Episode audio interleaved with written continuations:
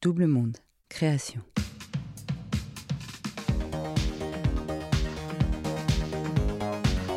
En 1965, le psychanalyste Elliot Jack, inventeur du terme crise de la quarantaine, soutient que la quarantaine, justement, c'est quand nous atteignons la maturité en surmontant notre déni de la mort et de la destructibilité humaine.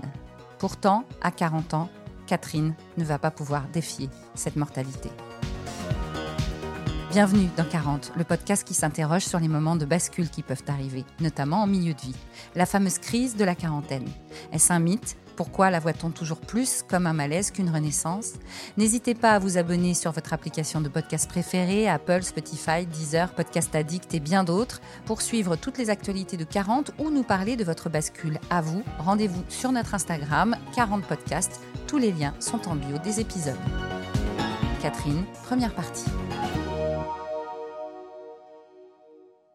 Je m'appelle Catherine. Ma vie était tout tracée euh, jusqu'à mes 40 ans. Et euh, autour de la quarantaine, euh, tout a basculé avec des événements à la fois dramatiques et, et heureux dans des nouveaux projets.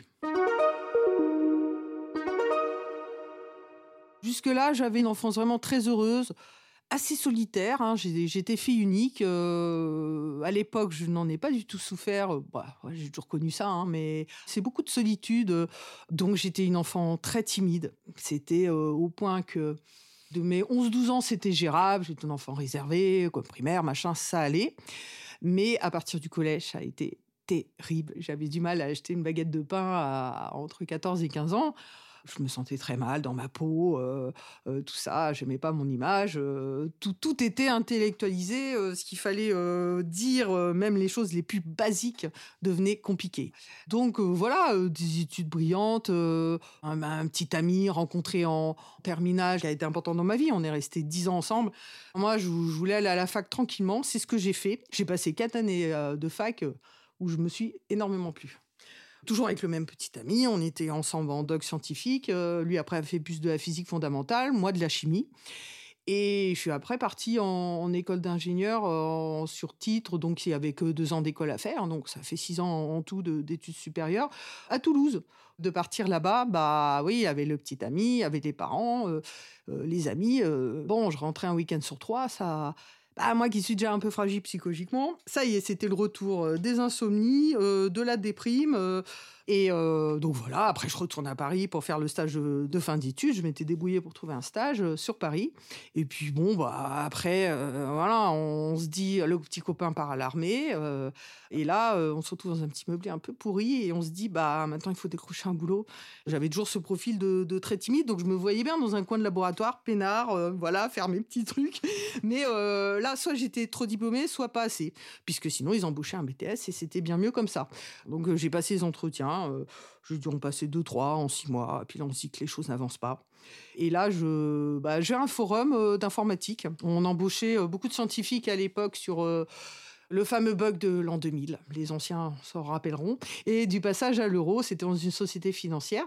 Donc c'est simple, hein. en deux semaines, je décrochais deux CDI en même temps. Sauf que mon anxiété de l'époque, c'était je suis un siège éjectable, je vais pas faire l'affaire.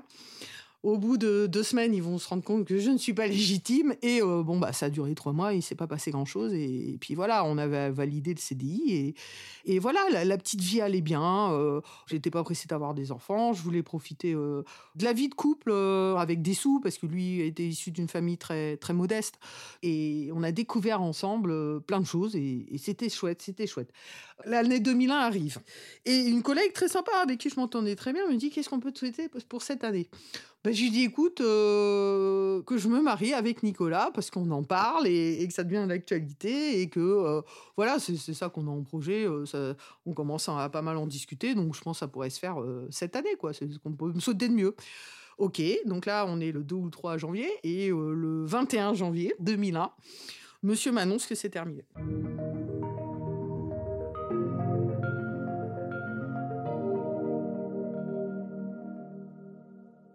Je retourne chez mes parents, je garde une amie de la fac et c'est tout. Et heureusement, le travail, parce que le travail, bah, j'ai continué à y aller. Euh, j'ai consulté des psychiatres qui m'ont dit ce n'est pas grave, vous êtes en dépression, mais ça va aller. Donc je leur ai demandé quelle était la différence entre avoir euh, de la peine ce qui était normal, être vraiment en dépression. Bah, ils m'ont dit c'était la façon de, réagir de la personne. C'est soit la vie continue à peu près normalement, soit en effet euh, on se sent euh, très handicapé. Et j'étais bien dans le deuxième cas, avec euh, soulagement la nuit parce que je dormais, mais je pleurais le vendredi soir parce que c'était le week-end. Et là, qu'est-ce que j'allais faire de ce week-end Beaucoup d'amis étaient venus par lui, il était plus extraverti que moi. C'était des amis qu'on s'était construits au fil de notre vie, hein, mais finalement, à part cet ami de la fac, il n'y avait pas grand monde qui m'entourait vraiment. Et donc euh, là, c'est un peu la descente aux enfers. Il y a des jours, je me sentais même pas d'aller au travail, mais euh, voilà, les psychiatres m'avaient dit si, si, il faut continuer à y aller, c'est pas la source du problème, ça va vous faire du bien. Donc j'arrivais comme un automate euh, sous médicaments, sous anxiolytiques je faisais le job, ils ont été très patients, très bienveillants, j'avoue. Euh, j'ai appris plus tard que le PDG demandait de mes nouvelles euh, pour pas me le demander à moi directement, euh, de savoir comment j'allais. Voilà, c'est des choses qu'on n'oublie pas. Et en effet, j'ai remonté la pente. Ça a pris du temps. Il y a eu des errances amoureuses, les sites de rencontres. Il n'y avait pas encore Tinder à l'époque, mais il y avait beaucoup de sites de rencontres que j'ai découverts, même sur mon lieu de travail, parce que pour moi, c'était l'objectif, c'était ne plus euh, être triste de voir le week-end arriver. Voilà, je fais différentes rencontres plus ou moins passionnantes. Euh, je m'investis à chaque fois à fond. Voilà, ça ne marche pas tout de suite, mais ça finit par porter ses fruits. Et là, je tombe sur quelqu'un d'hyper motivé. On échange par mail. Euh, pas très longtemps parce que je devais partir en Jordanie. J'avais un voyage avec l'UCPA. Je partais avec des groupes, donc comme ça, voilà, c'était sympa. Et donc, on, on se rencontre avant mon départ et je l'ai trouvé charmant. C'est marrant que, comme une photo et un profil peuvent dégager certaines choses qui, euh, quand on voit la personne, bien sûr, c'est dégage autre chose. Enfin, on a plus de précision sur la personne et, j'ai senti que c'était une euh, première impression, une personne très fragile psychologiquement. Mais bon, forcément, en discutant, il avait toutes les bonnes raisons du monde. Il était en CDD, dans un milieu de travail compliqué. Il était stressé, très investi dans son travail. On échange, on était au but de Chaumont, c'était très romantique pour ce premier rendez-vous. On échange un baiser, voilà, monsieur se lance. Il ne se, rappelle, il ne se rappellera d'ailleurs pas de ce baiser tellement il était stressé. Et donc, euh, voilà, euh, notre histoire a commencé comme ça. Voilà. Et il est arrêté par le médecin du travail qui lui dit euh, Monsieur, vous avez 28 ans, il est un petit peu plus jeune, j'en avais 33. Vous faites des montées d'adrénaline, euh, ne peut pas faire autrement que, que de vous déclarer non apte. Vous risquez juste la crise cardiaque à 28 ans. Donc, il s'arrête. Bon, heureusement, il reprend un peu de couleur, hein, voilà. Il gère plus 500 mails par jour, donc il, va quand même un petit peu mieux, euh, même s'il a peur euh, des conséquences, euh, conséquences qu'il y aura, hein, qui, ça va frapper assez fort, c'est-à-dire que le CDD se termine comme c'était prévu, moyennant finance, donc une transaction est, organisée avec le DRH, donc ils se mettent d'accord, il ne les embêtera pas plus d'hommes, il empoche l'argent. Et il s'est avéré, voilà, après, ça, on venait de se rencontrer et je, me retrouve avec un gamer compulsif. Il me dit, tu te rends compte, j'ai perdu mon travail, euh, là, il faut que je fasse une pause, ça s'est pas bien fini, euh, je suis pas bien, euh, ce que je conçois. Mais bon, quand le soir, je suis là à lui faire, tiens, viens, on va dîner, ça faisait trois mois qu'on se connaissait. J'ai failli prendre mes jambes à mon cou en me disant euh, c'est bon quoi, euh, là je vais pas patienter très longtemps. Pour moi, c'était vas-y, retrouve du taf, ça va te faire du bien, ça va t'équilibrer, ça va nous rassurer sur l'avenir parce que très vite on a parlé d'enfants ensemble. Moi, j'en parlais aussi autour de moi, j'ai fait circuler le CV. Euh, voilà, on était jeunes, on avait, mais plus si jeunes non plus. c'était pas non plus sa première expérience professionnelle, et il fallait continuer à avancer. On était en total décalage, moi qui travaillais, qui revenais, et voilà, il monsieur a commencé à, boire un peu trop, à être un peu trop déprimé, à tourner en rond, même s'il s'occupait, bah oui, mais pour moi, il s'occupait pas des bonnes choses. Donc, je rentrais du travail, ça m'arrivait de le trouver à 18h au lit, en train de finir sa sieste, parce qu'il avait vidé une bouteille de vin rouge à midi. Donc, ma patience, c'était comme pour le jeu. Je me suis dit, waouh Sauf que là, bah, bien sûr, la relation s'était un peu plus installée. Donc là, je me dis, heureusement, il y a le travail, il y a les collègues, il y a des gens voilà, qui ont des enfants, qui ont une vie stable. C'est plutôt rassurant des parents toujours présents, voilà. Donc tout ça est voilà est, positif parce qu'il faut aussi supporter quelqu'un bah, d'assez dépressif à la maison, donc c'est pas évident. Et une nouvelle chef est parachutée dans notre service développement. Et là, c'est la cata.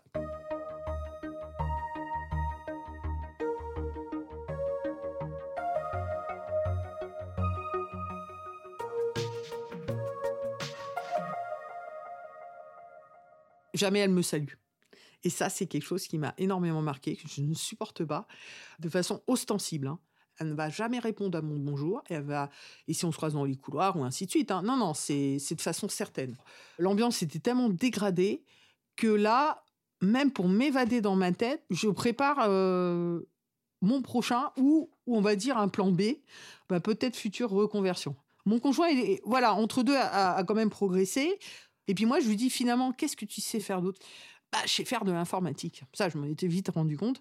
Alors, c'était pas du développement, c'était plus la partie exploitation. C'était quelqu'un qui, depuis ses 16 ans, 15 euh, ans, dit bidouiller sur un ordinateur. J'y dis, bah voilà, je crois que tu as trouvé ton futur métier.